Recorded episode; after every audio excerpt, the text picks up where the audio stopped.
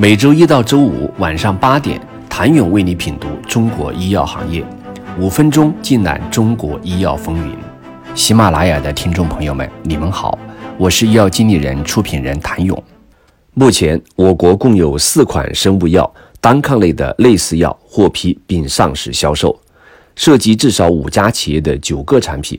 国内生物类似药市场硝烟四起，激战正酣。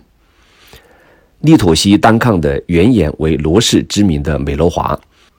美罗华在二零一七年七月医保谈判成功进入国家医保目录，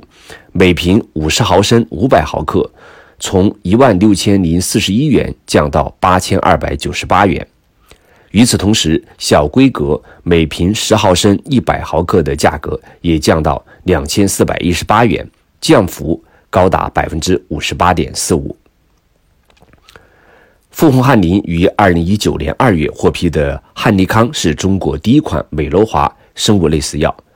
富宏汉林最新的中标价格显示，经过一年多的商业化后，其价格在不断下降，从一千六百四十元每瓶降到目前最低价格一千三百九十八元每瓶。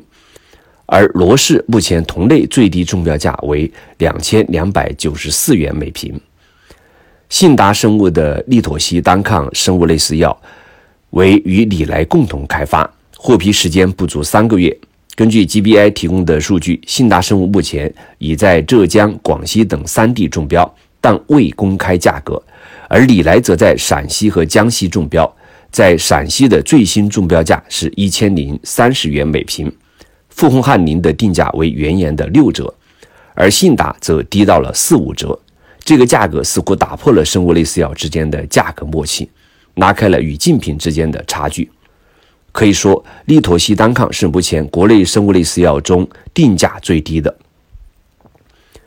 最新数据显示，二零一九年利妥昔单抗注射液于中国境内销售额约二十五点零五亿元。复星医药公布的数据显示，汉尼康在中国境内的销售额大约为一点五亿元。这意味着原研药仍然占据绝大部分市场，但在与原研的价格差距之下，类似药的放量十分明显。富宏汉林方面曾表示，此前受限于获批上市时采用五百升生产设备，导致产能相对受限，放量节奏有所限制。二零二零年获批增产，将提高该药的产能，保证持续和稳定的市场供应。其中，由于新增产能获批，产能受限问题得到解决，汉尼康在二零二零年六月的销售迅速放量。以复星医药的销售口径统计，六月单月销售额即突破一亿元。